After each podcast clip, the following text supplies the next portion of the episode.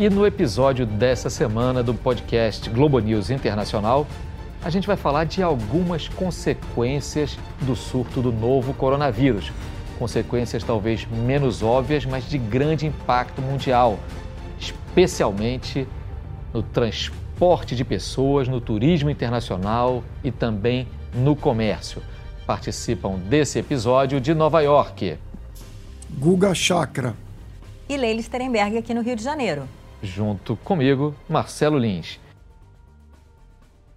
A finlandesa Finnair foi a primeira companhia aérea europeia a cancelar voos para a China continental. Lufthansa, Swiss, Austrian Airlines e British Airways também anunciaram a suspensão dos voos para a China. Então, pessoal, a gente tem acompanhado nesses últimos dias, né, um certo pânico aqui e ali, gente preocupada em o que fazer para evitar o vírus, novos casos sendo registrados, a grande maioria ainda dentro da China, que tem tomado medidas absolutamente é, de impacto para frear o avanço desse vírus, construção relâmpago de hospitais, é, confinamento de muita gente. Você tem aí mais de 50 milhões de pessoas que não estão podendo circular pela China, mas tem os impactos também que tem a ver com o mundo todo e dizem respeito especificamente, eu queria que a gente desse uma olhada e partisse a nossa discussão hoje com o impacto disso no transporte de mercadorias e de pessoas. Eu estou falando aqui, claro, de turismo internacional, para começar. Um turismo que a gente às vezes não lembra, sim, mas é um setor que movimenta bilhões de dólares no mundo, que vem ganhando protagonismo nos últimos anos pela facilidade exatamente de viagens, principalmente, pela descoberta de novos lugares para visitar. O Brasil ainda está muito atrás aí nessa tentativa de conquistar novos turistas. E um dos aspectos mais marcantes da indústria do turismo nos últimos anos é exatamente o aumento da participação de chineses por conta muito claro da força da economia da China, que rivaliza ali com a dos Estados Unidos para ser a primeira do mundo, o aumento então da presença desses chineses no grande, grande, grande número de turistas que circulam pelo mundo. Quer dizer, nesse momento até esse número caiu bastante porque, por exemplo, os chineses não estão circulando. E olha que mesmo a Organização Mundial da Saúde elevando o nível de atenção desse surto do novo coronavírus para um de uma emergência global, uma emergência mundial, ou como eles chamam lá, um fake, e aí não tem nada a ver com fake news, é a sigla inglesa para dizer Public Health Emergency of International Concern, ou seja, emergência de saúde pública de preocupação mundial. Mesmo assim, a OMS avisou para não mexer muito no comércio internacional e para ter cuidado com as medidas a serem tomadas em relação à circulação de pessoas, ou seja, não seria o caso ainda de impedir que as pessoas circulassem. Mas, Leila, não é isso o que tem acontecido mundo afora, né? É, o que tem acontecido mundo afora, Lins, é que a gente já tem mais de 40 companhias aéreas que ou diminuíram ou cancelaram seus voos para a China continental e a gente está falando de grandes companhias, outras nem tanto, mas tem Air France, tem British Airways, algumas cancelaram os voos indefinidamente, outras era até agora o final de janeiro, outras até o começo de fevereiro, então algumas simplesmente reduziram. E esse número de chineses é realmente impressionante. Hoje você tem, de acordo com a Global Data, que é uma consultoria que acompanha grandes indústrias, 159 milhões de chineses, turistas chineses viajando para fora da China. Esse é o número de 2019. Para a gente ter uma ideia, 10 anos antes, em 2009, eram 47,7 milhões. Então, olha só, mais de 110 milhões de chineses que engrossaram aí esse contingente de viajantes. 12,2% dos turistas do mundo hoje vêm da China. Eles gastam 276 bilhões de dólares por ano, número do ano passado. Então, é um pessoal que gasta. Eu conversei com a Mariana Aldrigue, que é professora da USP, ela é doutora em Geografia Humana, se especializou em turismo e acompanha muito de perto essa circulação de pessoas. Uma coisa que ela disse que a gente tem que ter em mente é que na época da SARS, em 2003, quando houve aquela síndrome respiratória aguda, né, ou gripe asiática, a chamada expressão econômica da China, né, o, o tanto que ela ocupava no PIB mundial era de 4,3%. Isso de acordo com a FMI. E hoje é de 16,3%. Daí, se os chineses param de circular, olha o que, que, o que, que acontece. Isso afeta muito países vizinhos, sobretudo. Né? Você tem hoje, por exemplo, o, o, a cidade que tem o maior número de desembarques, que registrou o maior número de desembarques no ano passado, foi Bangkok. Não foi Nova York, não foi Londres, não foi Paris. Paris, aliás, em segundo e Londres em terceiro. Mas Bangkok, na Tailândia, porque tem um, uma chegada de, de turistas chineses muito grande. Então, vamos ouvir um pouquinho do que a Mariana falou. Há dois pontos que eu gostaria de destacar acerca do impacto do coronavírus no setor de turismo. O primeiro, mais evidente, é que a recomendação oficial é de restrição total de viagens, o que afeta toda uma cadeia de serviços: transporte, hospedagem, alimentação, cassinos e lojas. O mercado chinês é considerado o mais importante e o maior no turismo mundial atualmente. Já o segundo ponto é que ao longo dos últimos 50 anos as pessoas alteram o seu comportamento de viagem, mas não deixam de viajar, o que dá um alento ao setor, demandando agora criatividade na redefinição dos seus produtos e serviços. Então, é, acho que com isso a gente consegue perceber que sim há um impacto, esse impacto é grande e ainda difícil de mensurar, mas uh, não vai implicar no cancelamento ou numa é, na retirada do turismo, da, do comportamento das pessoas. Tá aí então a Mariana Aldrigue, que sabe tudo desse setor do turismo, setor que vem ganhando protagonismo nos últimos anos. Guga Chakra, nos Estados Unidos também, eu imagino como estão olhando para esses hubs todos de circulação de gente, de mercadoria lá na Ásia e que vão ter impacto aí também, né? Se a gente for lembrar, a Leila estava lembrando aqui de Bangkok, mas se a gente for falar também Hong Kong, Xangai, são hubs importantíssimos, tanto de turismo quanto de comércio. Isso para não falar também de setor financeiro, especificamente na Ásia, que está sofrendo com isso, Kuala Lumpur, na Malásia também, e por aí vai. Como é que essa questão está sendo vista por aí? O que, é que tem chamado a tua atenção nesses desdobramentos tantos dessa crise do novo coronavírus?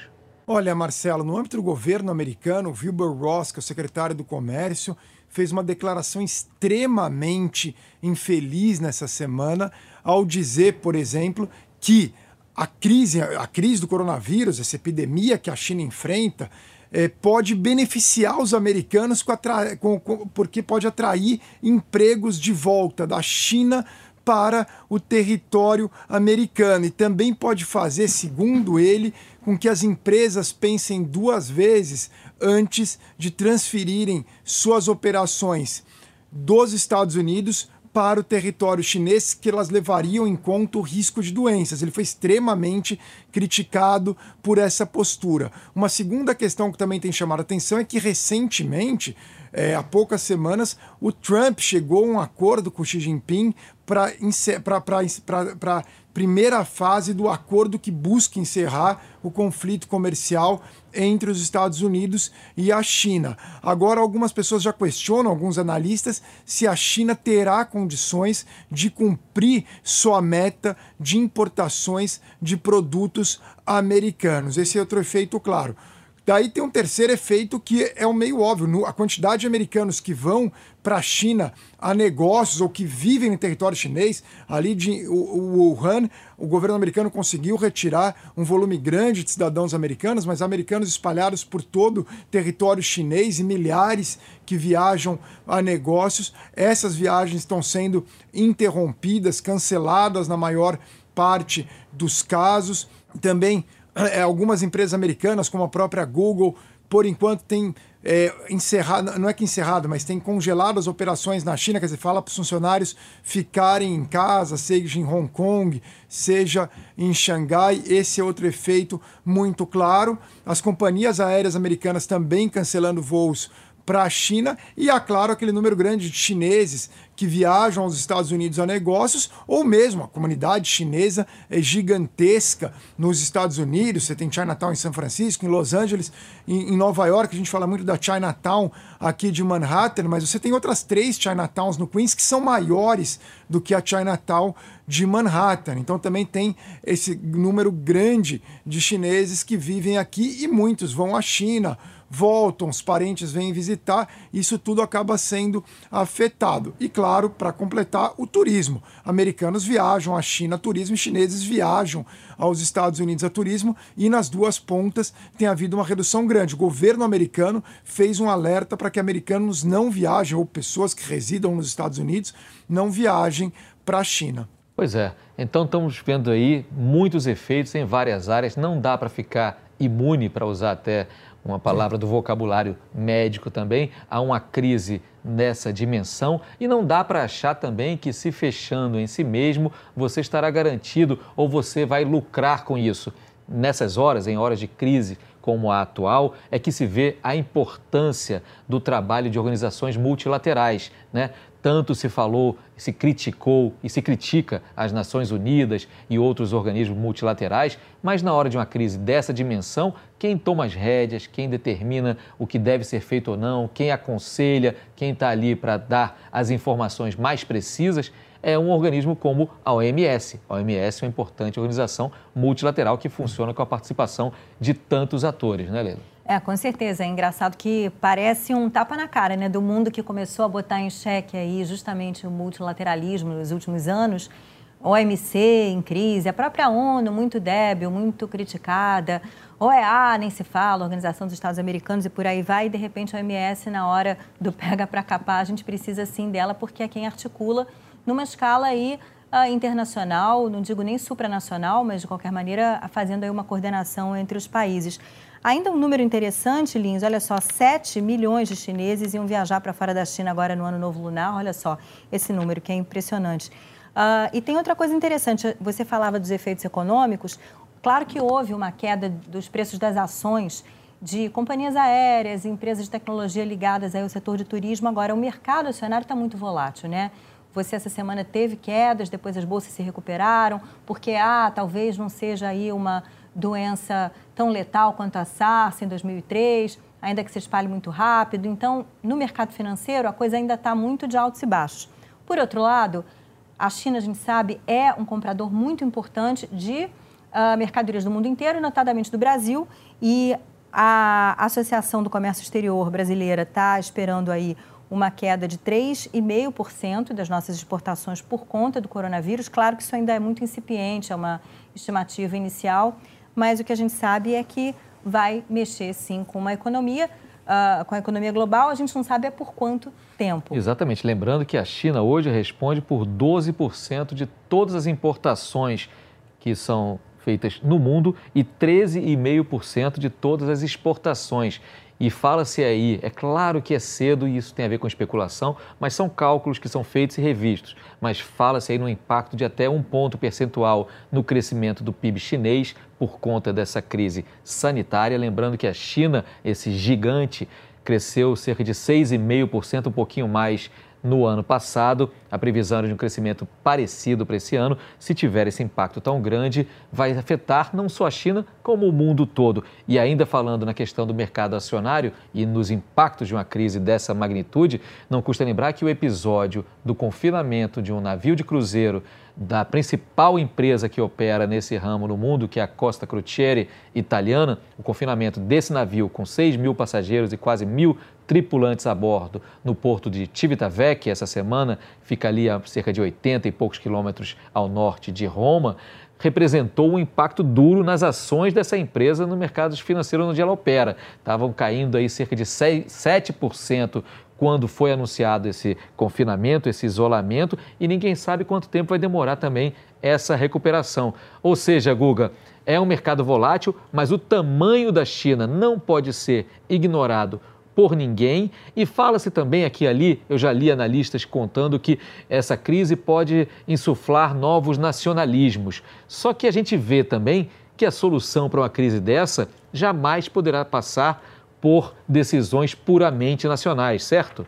Exato, Lins. Isso é um tema importante, que tem crescido o sentimento anti-chinês, que não é necessariamente um, um, ódio aos chineses, mas um preconceito, porque em alguns países, por exemplo, o Japão fala: não venham para cá chineses. As pessoas começam a associar a pessoa do chinês, equivocadamente, só pelo fato da pessoa ser chinês, há um temor de que ela possa estar com o vírus. E isso acaba gerando um preconceito em outras partes do mundo, inclusive com turistas chineses. Já há relatos de preconceito que eles vêm sofrendo, mesmo em alguns estereótipos, é, estereótipos que vêm sendo usados é, em algumas publicações é, mais nacionalistas, especialmente na Europa, mas também no Japão. Isso é preocupante preocupante, sim, essa, essa, esse sentimento que cresce em relação aos chineses, e mesmo com mexicanos também ocorreu quando teve o H1N1, mas como você vinha colocando, a Leila também, nesse momento é um momento que não deva haver nacionalismos, pelo contrário,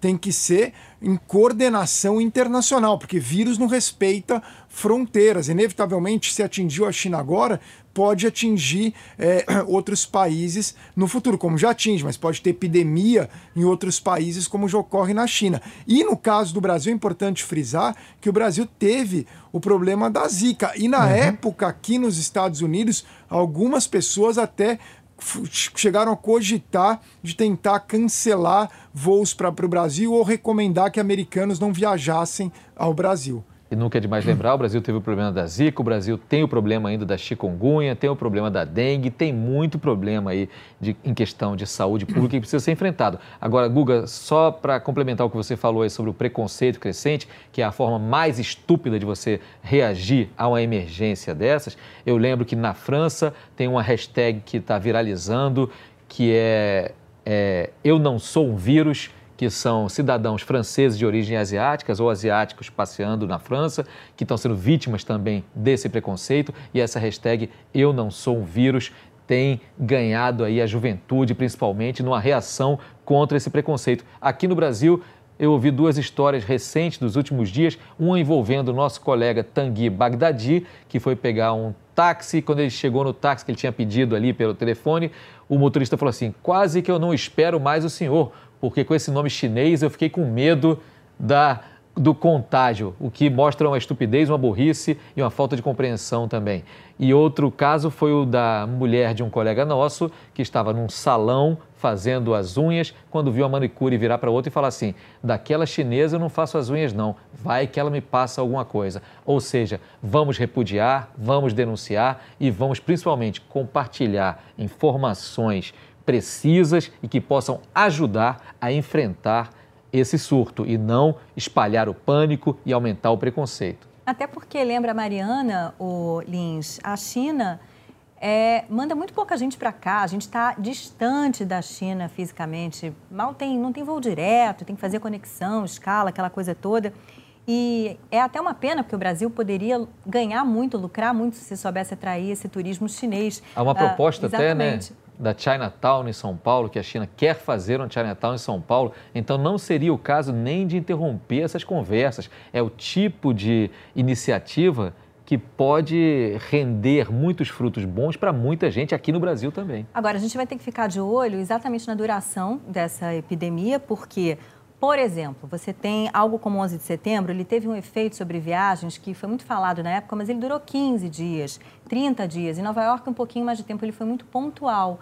Já, por exemplo, segundo a Mariana, a violência de lugares como o Rio de Janeiro, isso é muito mais maléfico para o turismo, para dissuadir o sujeito a vir para cá, do que algo que foi pontual, sabe? Um ataque terrorista, como o que aconteceu em Paris. Aquilo assusta no primeiro momento, mas depois as pessoas retomam seus planos, quando muito adiam um pouquinho, mas elas não deixam de circular por causa disso. Agora vamos ver o que, que vai acontecer. Lembra, Mariana, também que o turista chinês gasta, o turista chinês, quando viaja, ele não é um turista que necessariamente economiza, então ele tem impacto, sim. As marcas de luxo estão preocupadas, por exemplo. E tem um outro efeito que a gente não pode uh, negligenciar nesse momento, que está reorganizando a circulação de pessoas e vai reorganizar, que é o Brexit, né? Porque a questão aí uh, da entrada no Reino Unido vai passar a ficar mais complicada. Já houve uma migração de empresas britânicas para o continente, para Bruxelas, para Frankfurt, para Paris, para Amsterdã. e então nos próximos meses a gente pode acompanhar, por exemplo, assim, migração de grandes convenções que aconteceriam em Londres, agora vão passar para Dubai. Ainda tem essa questão da circulação dos asiáticos. Então tem muita coisa para mudar, possivelmente aí nessa circulação de pessoas e mercadorias nos próximos meses. Circulação de pessoas, mercadorias, impactos mais variados são questões importantíssimas e só para voltar um pouquinho ao nosso tema inicial também, que tem a ver com as reações a esse surto do novo coronavírus, tem outra indústria do entretenimento que está muito preocupada. Vamos lembrar que nos últimos anos também a China passou a ser um dos grandes mercados do cinema mundial, por exemplo. A China tem nada menos do que 70 mil salas de cinema que foram quase todas fechadas nesses últimos dias, exatamente para evitar é, a possibilidade do aumento do contágio por conta da aglomeração. Só para ter um, uma comparação, os Estados Unidos têm cerca de 40 mil salas de cinema. A China já tem 70 mil e tem construído muito mais por ano. Ou seja, é um mercado gigantesco que mexe com produções que faz, é, que tem influência, inclusive, sobre a temática de produções, sobre a presença de atores de, e de temas ligados à Ásia em superproduções de Hollywood, ou seja, não é bolinho. Guga Chakra, se você tivesse algum poder para compartilhar, para pedir, para alertar, que tipo de informação você passaria para as pessoas? Se você fosse, digamos assim, um integrante de um governo que mexe com questões de saúde pública, qual é a principal informação que você passaria para o público brasileiro, para o cidadão brasileiro, em relação a esses medos, preconceitos, enfim, a, o que fazer daqui para frente? Olha, Lins, a primeira coisa que eu falaria era para as pessoas sempre se vacinarem durante a temporada de gripe para vacinar é, com a vacina contra a gripe. É muito importante se vacinar. A gente sabe que tem agora o novo coronavírus, mas a gripe aparece todo ano e com um número de mortos bem elevado, embora a taxa de letalidade em proporção ao número de infectados não seja tão alta, mas essa seria a minha primeira recomendação. A segunda é se informar por fontes sérias e não acreditar em boatos que circulam por redes sociais, por WhatsApp, especialmente se houver realmente uma epidemia no Brasil similar à que a gente observa na China. É importante ter informação correta e isso cabe muito ao governo passar essas informações, ser o centro de onde partem as informações para que nada, é, é, que para que não, boatos não levem a um pânico desnecessário. Então, como já está chegando aqui na reta final do nosso podcast Globo News Internacional, eu queria primeiro agradecer a participação de todo mundo e ao trabalho incansável daqueles que viabilizam que esse podcast vá ao ar, então já vou listar aqui o Alexandre Roldão, o Magno Mendonça, o Victor Rocha, o Jefferson Moraes e o Rogério Fernandes, a nossa equipe que não aparece nem no som, mas que sem ela não teria nem podcast. Mas antes de encerrar, eu gostaria de perguntar a vocês uma dica sobre algum tema, algum livro, alguma peça, alguma obra de arte ou de jornalismo que tem a ver com o que a gente debateu hoje, que é os desdobramentos, os impactos no mundo de uma epidemia como a do novo coronavírus. A gente focou principalmente na questão do trânsito e do transporte de pessoas, do turismo, mas a gente sabe que tem muito mais. Guga. A minha dica é um texto publicado no New York Times do colunista Farhad Manju, que ele faz um alerta para o risco do pânico diante dessas epidemias, como os governos reagem também, e ele teme muito a forma como, os go como governos nacionalistas e populistas podem reagir a partir de agora a esses fenômenos e também desses boatos, dessas fake news que surgem em redes sociais nesses momentos de pandemia. Tá aí uma dica importantíssima. A minha dica é o documentário Humanos, que é um documentário que nem é de agora, é de 2016, mas que vale muito a pena para mostrar as semelhanças que todos temos, apesar de todas as nossas diferenças, e também combater esses preconceitos. É o documentário Humanos, dirigido pelo Yann Arthus Bertrand, e com belíssima música também do Armand Amar, vale muito a pena, que trata apenas de seres humanos, cada um nas suas particularidades, mas a gente acaba vendo ali como somos também tão semelhantes uns aos outros. E a sua, Leila Strenberg? Tenho duas. Para quem nunca leu, leiam A Peste, de Albert Camus, acho que é o momento oportuno. E a segunda, claro, é uma dica musical, o baú musical da tia Leila, que está virando tradição aqui nesse podcast, que é o seguinte: o produto de exportação chinês hoje em dia são músicos também, musicistas, artistas. A Yuja Wang é uma pianista talentosíssima. Ela faz aniversário agora no começo de fevereiro, vai fazer 33 aninhos. E ela é linda, estilosa e ainda por cima, uh, bom, muito talentosa, toca peças clássicas muito bem e ela também improvisa. Às vezes bota um jazz aí em cima de peças conhecidíssimas e é o que a gente vai ouvir agora, o toque de Yu Javan, uh, num, uma espécie de jazz, vamos dizer, é um jazz mesmo, em cima da marcha turca de Mozart. Então vamos lá, com isso a gente encerra.